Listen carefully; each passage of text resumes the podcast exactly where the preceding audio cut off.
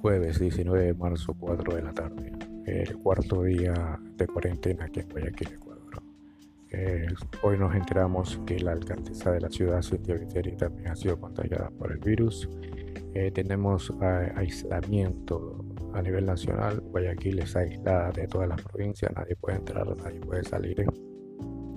Ayer hubo un incidente también en la pista de aquí del aeropuerto de Guayaquil. Iba a aterrizar unos aviones que venían de Europa.